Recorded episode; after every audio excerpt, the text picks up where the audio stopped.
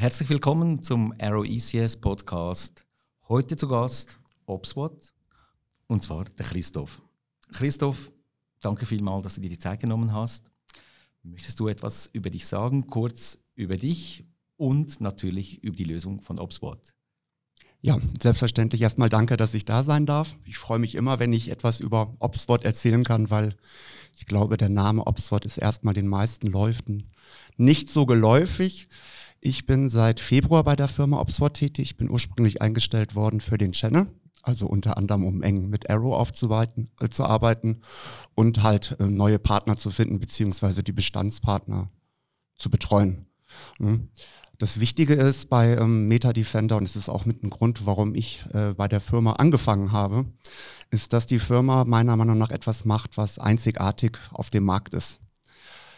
Worum wir uns kümmern, ist letztendlich äh, die Kerntechnologie kümmert sich darum, dass wir sagen, man darf keiner Datei vertrauen. Das hört sich jetzt erstmal unspektakulär an, wenn man sich aber dann anguckt, wie wir das meinen. Ich glaube, dann wird ziemlich stark klar, dass Obspot hier wirklich einen einzigartigen Weg momentan hat. Unter anderem ähm, kann man bei uns mit insgesamt 34 AV-Engines, wenn man will, kann man also den ganzen Traffic, der von außen in das Unternehmen reinkommt, scannen. Und äh, das ist wirklich etwas, was momentan einzigartig ist. Und zwar mit diesen 34 Lösungen kann man das innerhalb von einem einzigen Tool machen. Das heißt bei uns Meta Defender. Und es ist nicht so, dass wir nur die 34 Engines haben. Wir haben noch fünf zusätzliche Technologien die da wirklich greifen. Also es ist eine Lösung.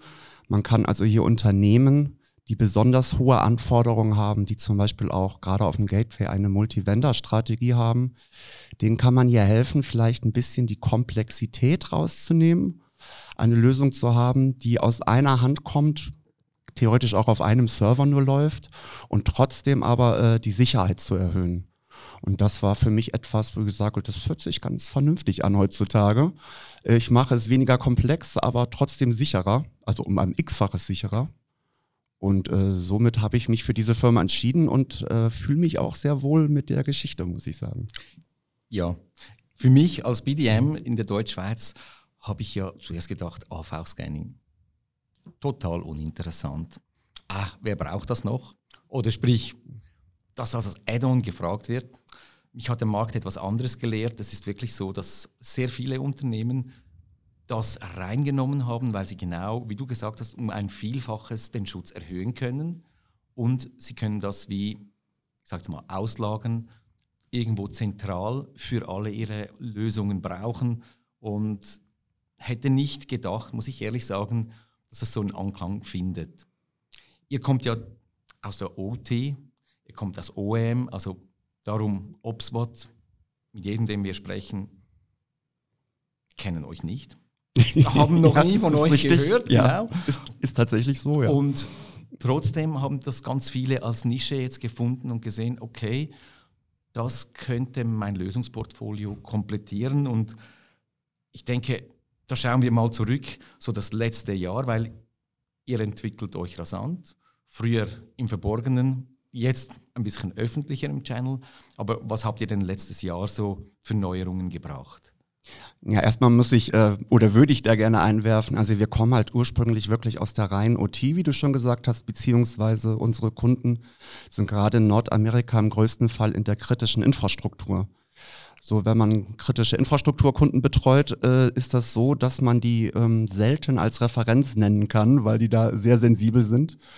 Und somit ist es jetzt ja nicht so, dass wir äh, ein Unternehmen sind, das noch keine Kunden hat. Wir haben sehr viele, auch sehr namhafte Kunden, unter anderem auch in der Schweiz. Also allgemein im Dachbereich war ich überrascht, wie ich nach äh, 20 Jahren IT diese Firma nicht kenne und die aber solche tollen Kunden haben. Ne? Es hat halt was damit zu tun, dass, äh, dass wir wirklich in einem Bereich tätig sind, wo man halt ungern als Referenz äh, gilt, ne? weil einfach die Anforderungen so hoch sind. Ne? Letztes Jahr haben wir ähm, einfach, äh, ich denke mal, die Firma hat sich dazu entschieden, einst mal internationaler zu gehen. Also wir sind halt schon ein amerikanischer Hersteller, der erstmal sich voll auf den nordamerikanischen Markt verlassen hat, also fokussiert hat. Ne? Und äh, seit letztem Jahr würde ich mal sagen, gehen wir die internationale Expansion wirklich an und das besonders in Europa. Es ist natürlich für jedes US-Unternehmen ist der europäische Markt und da besonders der Dachmarkt äh, extrem attraktiv. Die Schweiz, Schweiz mit den sehr namhaften Kunden natürlich. Und das wurde tatsächlich äh, fokussiert letztes Jahr. Also da hat man sich das wirklich äh, überlegt, wie sollte die Strategie, wie sollte die Organisation aussehen. Und somit gibt, äh, ich sag's mal so, Obswot jetzt Gas im europäischen Bereich auch. Also wir wollen wachsen, wir wollen die Geschichte erzählen und äh, wir wollen das Brand auch aufbauen, weil äh, wir wollen das ändern, dass die Leute von Oxford noch nie was gehört haben. Alles klar. Und darum seid ihr auch in den Channel gekommen, dass ihr mit uns als Distribution den Markt noch ein bisschen besser durchdringen könnt. Und wie gesagt, ihr seid eine Lösung, die sich ergänzt mit anderen Lösungen und bei uns auch viele Systemintegratoren, die gesehen haben, das würde sehr gut passen. Jetzt hast du vorhin gesagt, kritische Infrastrukturen ähm, sind ja eigentlich für jeden Unternehmer ist seine Infrastruktur kritisch. Ist es so, dass ihr wirklich nur für Atomkraftwerke und Militär was macht oder habt ihr das da auch breiter gefächert? Wie siehst du das? Ist das wirklich nur für die ganz kritischen oder ist das eigentlich für jede Unternehmung? Naja, die Frage ist ja schon mal, wenn etwas, äh, wie du es jetzt richtig gesagt hast, für ein Atomkraftwerk gut ist, ja, wie kann das schlecht sein für einen anderen Kunden? Ne? Es ist natürlich so, dass wir hier von einer Maximierung von Technologien betreffen. Ne? Also die Ausbaustufe 34 AV-Engines, die ich vorhin erwähnt habe, ist, wenn man wirklich das maximal Mögliche macht mit Oxford. Ja. Man hat hier aber auch die Möglichkeit, weniger Engines zum Beispiel einzusetzen. Also wir starten zum Beispiel normalerweise mit acht das ist so die, das, der Einstieg ne, in die Meta-Defender-Welt. Und damit hat man natürlich auch dann ähm, andere Kosten damit verbunden. Grundsätzlich sage ich, was äh, für die kritische Infrastruktur gut ist, kann nicht schlecht für einen Enterprise-Kunden sein. Ich sage jetzt aber bewusst Enterprise, weil ich, wir sind jetzt wirklich kein SMP-Produkt. Ich denke mal, das, das kann man sagen. Ne? Wir sind zum Beispiel noch eine Lösung, die zu 100% on-prem laufen kann. Also das ist kein Cloud-Service, und somit sind wir da noch ziemlich traditionell unterwegs und es zeigt auch, hier muss man eigentlich noch, wenn man es wirklich machen will, seine eigene Hardware haben, was ja ich jetzt behaupte mal so nicht mehr ganz so SMB-konform ist. Ne? Ja, die Schweiz ist immer ein bisschen hinten dran. Ja, okay. Ne? Genau. Ja, also wir sind noch sehr ähm, klassisch unterwegs, mhm. oft noch mit halt wirklich On-Prem. Das hören wir auch noch von Kunden, die sagen, wir hätten schon gern On-Prem und daher denke ich, ist der Match extrem gut, den wir da haben. Jetzt mit der pandemischen Situation, die wir das letzte Jahr gehabt haben, mit den vielen Remote-Worken, habt ihr das gespürt, dass da mehr Files im Austausch gescannt wurden oder der, die Nachfrage allgemein größer wurde? Naja, ich, ich denke mal, die Frage kann man ja allgemein beantworten. Ne? Wir wissen ja, was innerhalb, innerhalb der letzten zwei Jahre war. Ne? Also es ist jetzt nicht so, dass die IT-Security weniger wichtiger, geword, wichtiger geworden ist. Und es ist nach wie vor so. Und das sieht man, es wird tatsächlich ja immer mehr. Ne? Also da erfahre ich, erzähle ich jetzt eigentlich gar nichts Oxford-spezifisches. Also es wird immer gefährlicher, es wird immer mehr gehackt. Und es ist halt nach wie vor wirklich so, dass eine Datei und hiermit zähle ich übrigens eine E-Mail auch, für mich ist eine E-Mail auch eine Datei letztendlich, eigentlich immer noch das Haupteinfallstor ist. Weil, äh, das weißt du, äh, das größte Problem sitzt meistens vor dem Computer. Ja, ist nach absolut, wie vor so. Ja. Wobei wir wollen es jetzt nicht äh, Problem, sondern Herausforderung nennen. Ne, das ist halt nach wie vor extrem erfolgreich, indem man halt äh, eine infizierte Word-Datei verschickt, wo die Leute dann draufklicken, diese öffnen oder ein Hyperlink in einer E-Mail ist. Das funktioniert nach wie vor.